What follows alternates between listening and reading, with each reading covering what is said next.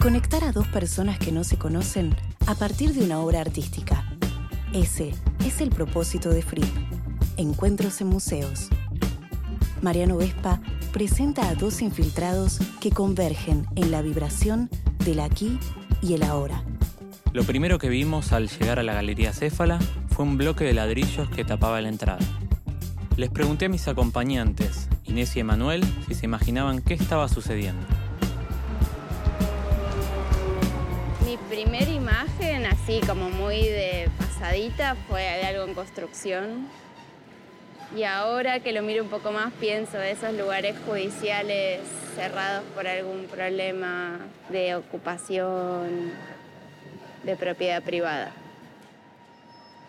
Yo pensé primero también en acefalía, una, galería de arte sin puerta es como una persona sin cabeza también. Y, no, y después me llevó al tema de, cada uno lo lleva al lugar de donde viene, me llevó al, al tema de los muros y las divisiones. Y después vi la caca, que me parece que, que es un detalle interesante en un muro que parece también un, nada, un lugar sin uso, donde la gente pasa, tira, bueno, colilla de cigarrillo, hace caca, también las manchas del cemento. Esta obstrucción, tan real como simbólica, es parte de la muestra Tapiar Buenos Aires, curada por Santiago Bengolea. Nos recibió su artista, Nacho Unrein, y nos contó cómo surgió la propuesta arranqué en septiembre del año pasado a relevar todos los barrios de la ciudad. Eh, en Buenos Aires creo que tiene 48. Sí, 48 oficiales y hasta ahora recorrí 5 íntegramente. O sea, los recorro a pie y voy relevando las fachadas tapiadas de cada barrio. Ese fue el proyecto con el que empecé a entrar en contacto con las chicas y con el curador. Y a través de ese proyecto tomamos la decisión de tapiar la galería y que, digamos, del relevamiento y de la guía de recorrido de Palermo, la primera tapia con la que vos arrancás a recorrer es la tapia de la galería.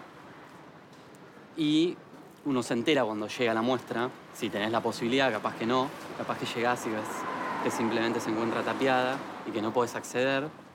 Esa es también la muestra, pero también podés ingresar, digamos, como a ese otro lado del muro a través de un acceso alternativo que planteamos eh, por sala de máquinas del edificio. Se puede ingresar como a ver una muestra del otro lado del mundo. Iniciamos el recorrido de Fripp con la actriz Inés Efron y el filósofo y poeta Emanuel Tau. Mi nombre es Emanuel Tau, eh, leo y escribo y es lo que más me gusta hacer en, en esta vida y creo que el amor y la escritura me salvaron la vida. Soy Inés Efron. Mucha gente piensa que soy vegetariana, pero como carne y no sé, debe ser algo de mi cara. Eh, como carne porque mi cuerpo la necesita. No me gusta, no mato animales porque soy cobarde. La galería tapiada me gusta porque es algo de los edificios también. Uno va por Buenos Aires y ve las casas tapiadas y siempre se imagina, bueno, es una casa abandonada o no quieren que le entre nadie a vivir adentro. También un poco eso, a ver si hay ocupas o no hay ocupas adentro de la galería tapiada. ¿Y por dónde se entra? no, ahí, no, ahí no hay. Sí, la pregunta también, cuando tapias una casa, o sea, la única forma después tirar abajo la, la pared que tapiaste, las ventanas, las puertas, no queda así, clausurada. ¿Cómo, ¿Cómo, se llevan con los pasadizos, con el, A mí sí es tipo, ¿viste esos que hay como en los cenotes, que es como agua y que pasas por una cosa? Eso no me gusta. Mi mayor experiencia fue con un tomógrafo y sobreviví, así que... Ah, el tomógrafo, es una red de desafío, no joda. Pasé los tomógrafos, o sea que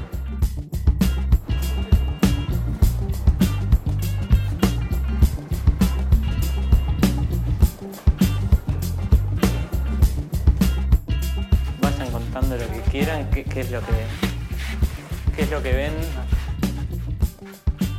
Yo me pregunto si, si él hizo todo eso a mano todos estos cortes de ladrillos o si es algo que no, sí, corresponde a la muestra, ¿no?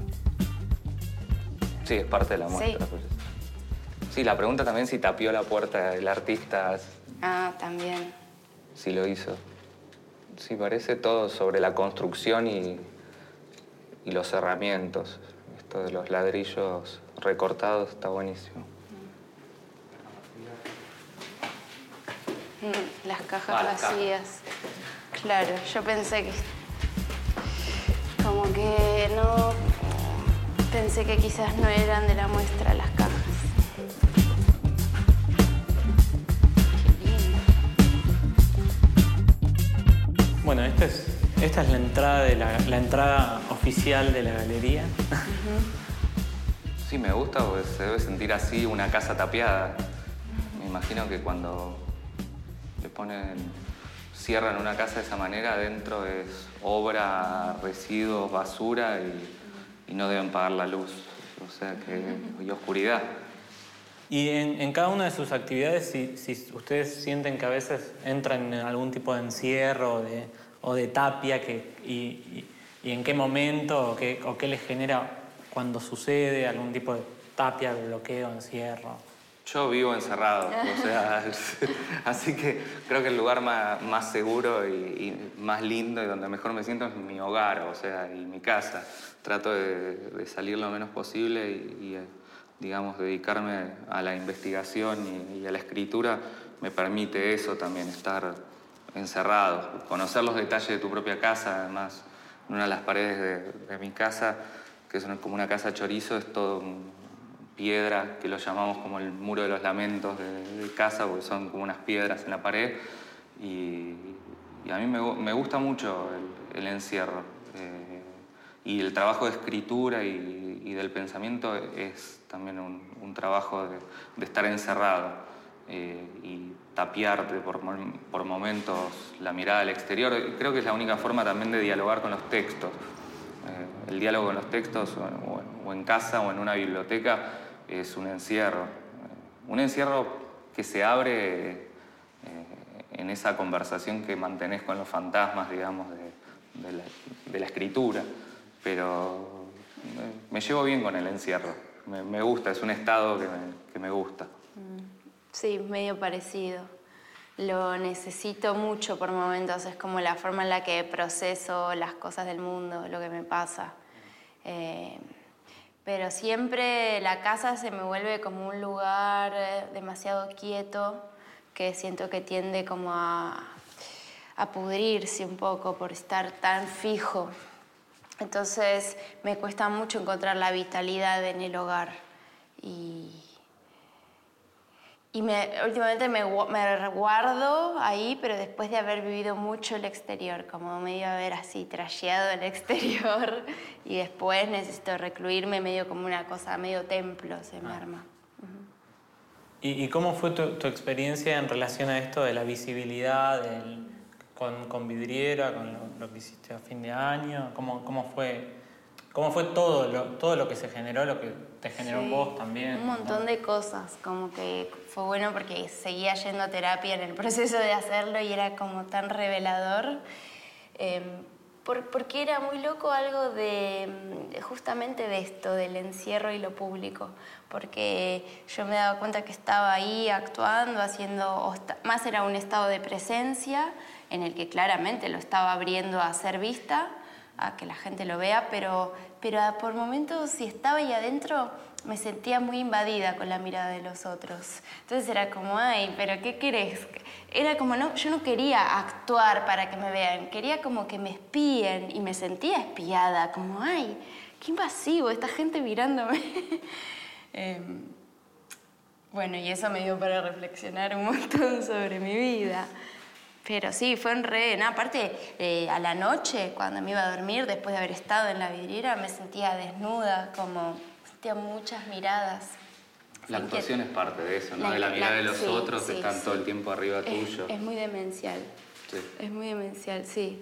Yo odio mi profesión hasta que de pronto, no sé, ayer fui al teatro y veo una obra y veo de lo que son capaces los actores expresivamente y ahí me vuelvo a fascinar con la gente demente que elige hacer esa profesión. ¿no? Esto que, que decías de dialogar con los fantasmas, imagino que deben ser los fantasmas de, de la bibliografía, pero también tus fantasmas. Sí, los fantasmas propios. Yo siempre digo que en casa tenemos, yo, te- yo por lo menos tengo mi parque de diversiones, que es la biblioteca. O sea, ahí es como un pelotero. Me encanta, me encanta estar ahí. Necesito trabajar y, y escribir al lado de la biblioteca.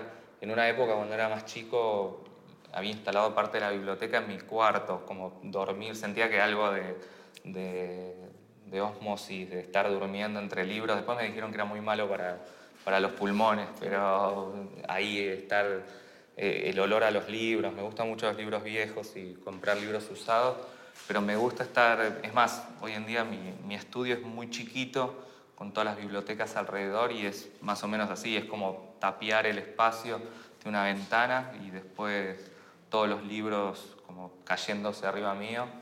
Y eso me, me ayuda a escribir, me ayuda a poder girar y agarrar y ver.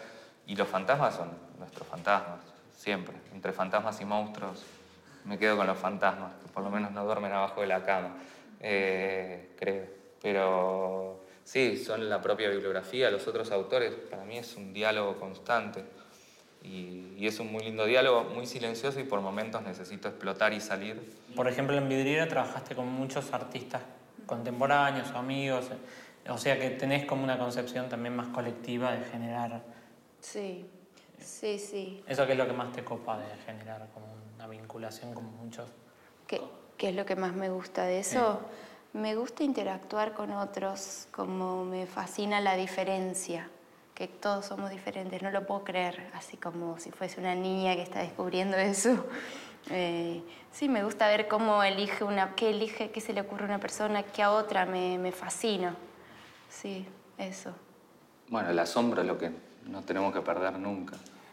el asombro. Sí, es como la mirada infantil sobre el mundo.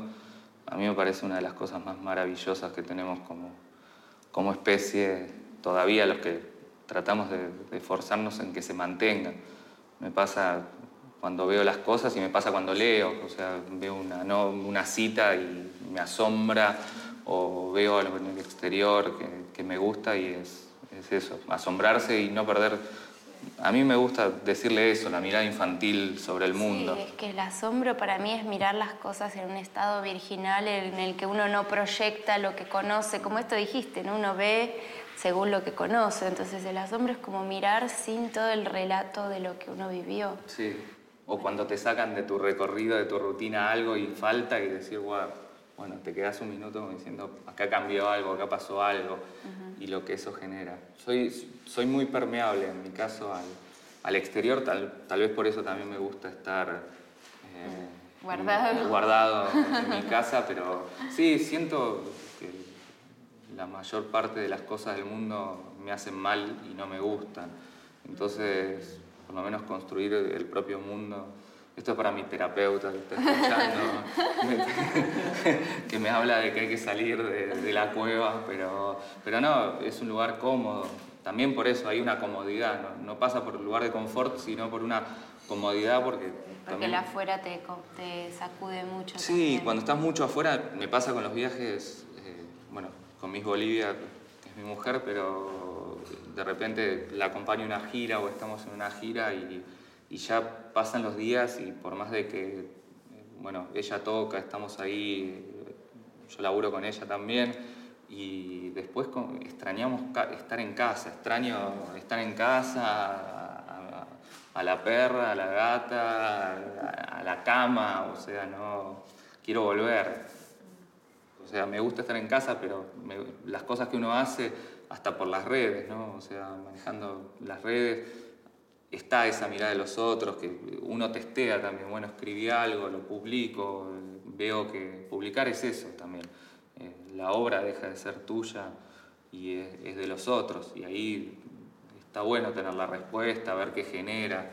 Eh, pero bueno, es eso. es vivir tapiado hasta que salís y cuando salís lo suficiente afuera como para querer volver de vuelta a tu casa. Y, la, inquietud termina siendo una necesidad, ¿cómo lo ven? La inquietud de, movimiento, de hacer cosas, de estar en como muchas disciplinas. ¿Lo ven así o...? Sí, creo que sí. Es que a veces sí, no sé, es muy misterioso de dónde nace el deseo para mí. Pero no sé si nace desde una inquietud. Como que inquietud me suena como algo que inquieto Movedizo, sí puede ser. No sé, cada vez sé menos qué me lleva a hacer las cosas, qué, como si estuviese buscando respuestas, no sé bien a qué todavía. También el, tedio ayuda a construir y a crear, es como un motor de la creación. Eh, estar, esto que decías vos Inés hace un rato, de que en un momento la casa se te viene encima o necesitas salir y moverte, también pasa con esto, o sea, llega un momento que te empezás a aburrir, en, uno se empieza a aburrir en, el lugar donde está y eso explota para cualquier lado, digamos, explota, eh, creo que en nuestro caso explota como formas creativas, en mi caso particular eh, explota eh, como forma de escritura y la forma de escritura es una forma no de encierro, o sea, el trabajo de escribir sí necesitas estar encerrado o tapiado, pero ya la escritura en sí mismo no es un encierro, es todo lo contrario, es una apertura, o sea, escribir es una apertura al, mundo, a los mundos, a, estos fantasmas, a los universos. Entonces es como el tema de cómo lo trabajás, pero después a dónde llegás y lo que te permite, digamos, en mi caso la escritura. FRIP, Museo de las Percepciones. Puntos de vista que se complementan, colisionan, rebotan Conversaciones que irradian lo espontáneo ante lo sublime. En el primer piso de Acéfala funciona el resto de la muestra, maquetas en miniatura que hizo Nacho a propósito de su relevamiento. Esta es la tercera, el cierre en algún punto de la muestra y que les, genera ver como... Me gusta eso, de las diferentes formas de tapiado que hay. claro, esta es la que a mí me impacta mucho. Este es ladrillo hueco y ahí está el otro tipo de ladrillo. Me impresionan los que le dedican después un tiempo de reboque y le ponen el cemento. Pues me imagino que para, para poder dejar el cemento así, por lo menos hay ladrillo, pero. Claro, ¿para qué, no? ¿Para qué? Sí. Hicieron un revoque grueso, fino, y van a tapiar. ¿Tienen como alguna casa que piensan o que exista o que no, que sea como una casa ideal? De chica tenía un juego que iba en el auto y como que era una comunicación directa con Dios, en la que le decía, esta sí, esta no, esta sí, esta no, y yo sabía que él estaba escuchando y que era para futuro, para que no me haga vivir en las que no y sí en las que sí. Em, sí, tengo muchas fantasías con la casa, sí, como no entiendo a veces cómo materializar todo eso, entonces directamente casi que ni tengo casa. Me angustia mucho lo, sólido de la casa. Entonces ando medio como de camping un poco, por más que tengo casa. Sí. A mí me, me gustan las casas. Es más, casi toda mi vida, desde que me fui de lo de mis viejos, viví en o PH y ahora en casa creo que no podría vivir en departamento con, los vecinos. Parece como el tema de los vecinos arriba, abajo y de costado. Mucho también. Y prefiero, no sé, tapiarlo, pero... Pero las casas, además, ves departamentos hoy en día donde estás escuchando lo que dice el vecino del otro lado de las paredes, tan, tan fina, me parece eh, me costaría mucho, me parece un horror. Inquietante. Sí. Ahí pensando un poco en, lo que el trabajo de Nacho, también hay un poco de, de obse en un, buen, en un buen sentido, de, miniaturizar, de, hacer todo el relevamiento. Y un poco también pensando en, el curador eh, Harald Lehmann que tenía el, Museo de las Obsesiones.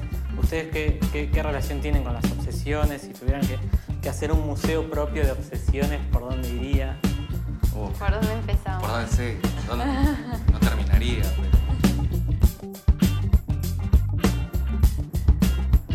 Bueno, ¿Yo empiezo? Sí, me mirás porque no, no, estás yo, abismado no, no, estoy pensando en cuántas obsesiones, pero No, tengo, tengo pequeñas obsesiones.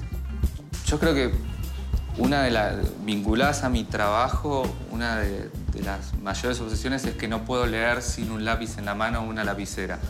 Entonces, eh, y no cambio de lápiz hasta que el lápiz ya no se hace demasiado chiquito. Entonces tengo como todos mis lápices chiquititos eh, guardados y después me gusta mucho, creo que la literatura surge del margen de los libros. Entonces tengo todos los libros escritos alrededor y cuando era más chico tenía como un cuidado, ¿no?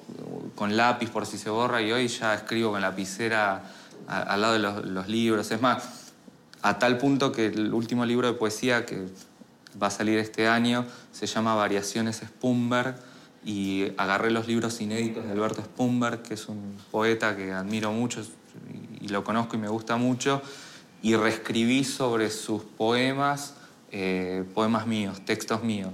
Entonces, eh, ya sus propios libros, que la idea es que salga con esas imágenes también, están con lapicera eh, tachados y reescritos. Sí, un Aleph agrandado, espero que Spumber, no, le gustó a Alberto, no me van a hacer lo mismo eh, que con el Aleph engordado. Pero fue como una reescritura marginal, pero porque creo que la literatura es marginal. Entonces, si tuviese que hacer un museo de obsesiones, estarían los libros abiertos con todas esas escrituras y los alrededor. lapicitos. Sí, Qué lindo. y los lapicitos minúsculos. Yo la, la higiene, la limpieza como algo de, Me obsesiona mucho todo lo que yo no puedo ver, es decir, no sé, en la mesada de mi casa se cortó algo que yo no vi y quedó sucia, pero yo no lo estoy viendo. Es como una falta de confianza en los criterios de higiene que tienen las otras personas. Eh, como con el aceite, el aceite me hace muy mal, las salpicaduras de aceite como también como de gente bien vivo con amigos como digo ay no ven que hacen algo que salpica aceite y eso quedó en un lugar que quizás yo tampoco lo veo porque eso lo que está y no se ve me mata Hace poco en- en- fui a Bolivia y, y hay como una feria que se llama la Feria de las Alacitas, no sé si la conoces. Y está como la idea de la miniatura, pero como una forma de deseo a futuro, de una proyección. Imaginemos, ya que tenemos el tema de la miniatura, imaginemos qué, qué miniatura de- o de qué eh, crearían ustedes en relación proyectándolo como una parte de un deseo. Pe- Pensando un poco eh, a futuro, los dos, cómo, de, de qué sería como una miniatura ideal, pensándolo. a- ay déjame pensar El- bueno, la primera que me sale, me voy a volver reiterativo, pero eh, en una época coleccionaba fotos de bibliotecas, pero no de bibliotecas personales, o sea, de bibliotecas públicas. Y, y hacer una miniatura de, de una biblioteca sería maravilloso, o sea, pero igual pensá que lo que se te hace lo que haces miniatura es lo que decías a futuro Y bueno, una biblioteca. otra más. Sí, una biblioteca, o sea, una casa que sea una biblioteca como la, la National Library, algo así, o sea, y pintar los libritos, todo. No, y después, creo que hoy en día, la- para mí la familia es lo más importante. Haría una miniatura, pero me parece medio, medio kinky, o sea, hacer una miniatura de lo que es mi familia pensando a futuro me parece raro, me parece medio vudú. Pero, que es medio vudú lo que sí. hacen en Bolivia. Yo ahora hablando tanto de la casa y todo, que es algo que no está en mis valores en este momento de mi vida, pero como bueno, ya resolver eso me parecería bien, como que eso me sea la base para si quiero estar de camping estar, pero tenerla, tener mi propia casa como mi terreno. Me gustaría, haría, haría una miniatura de mi casita. ¿En algún sitio en particular? Y lo tendría medio en las partes estas de Buenos Aires que ya se van tranquilizando un poco, tipo Coglan, bueno, Tigre, que es la provincia, pero sí, ahí, un lugar cerca y lejos a la vez.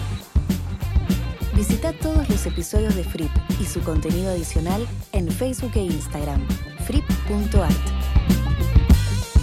Tomamos impulso. Hasta el próximo magma de voces.